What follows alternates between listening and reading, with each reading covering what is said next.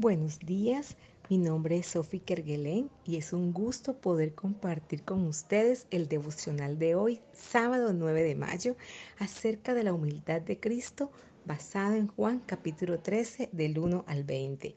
Aquí Jesús hace un acto que marcará la vida de sus discípulos y fue lavarle los pies.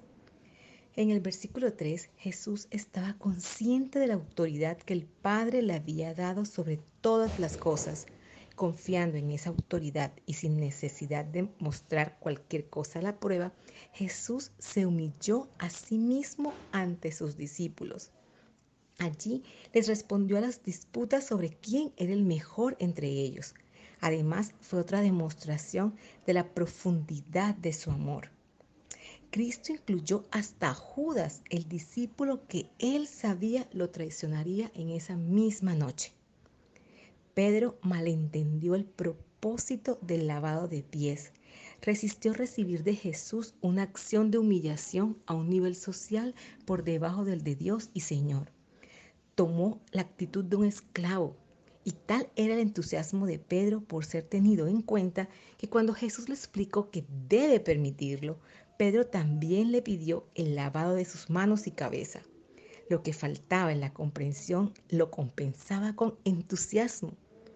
Cuando Jesús le instruyó a seguir su ejemplo y lavarse los pies los unos a los otros, imaginamos que Pedro se lo debe haber tomado muy en serio.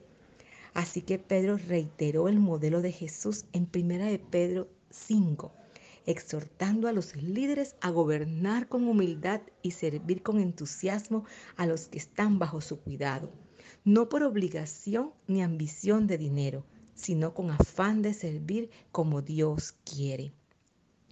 ¿Y cuándo fue la última vez que lavaste los pies de alguien que te ayuda?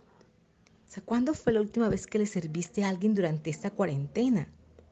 ¿Cómo te hizo sentir? ¿Cuál fue su respuesta? ¿Y cómo puedes cambiar tu forma de liderazgo para que los que te siguen estén motivados por amor? Yo quiero darle gracias al Señor por tu vida, que podamos ser ese ejemplo humilde que Jesús nos dejó.